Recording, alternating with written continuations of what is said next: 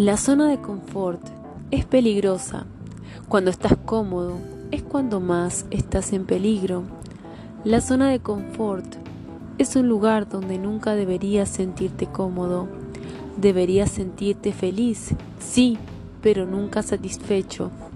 Si alguien alguna vez te dice, tienes que estar satisfecho con lo que tienes, no les creas, aléjate de ellos. Nunca debes sentirte cómodo con lo que tienes, porque ese intento de conseguir más te puede llegar, llegar a llevar a algo mejor. Nunca te rindas, lucha por tus sueños, créate objetivos, propósitos.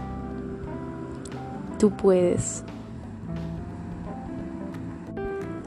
Y por más obstáculos que se pongan en el camino, lucha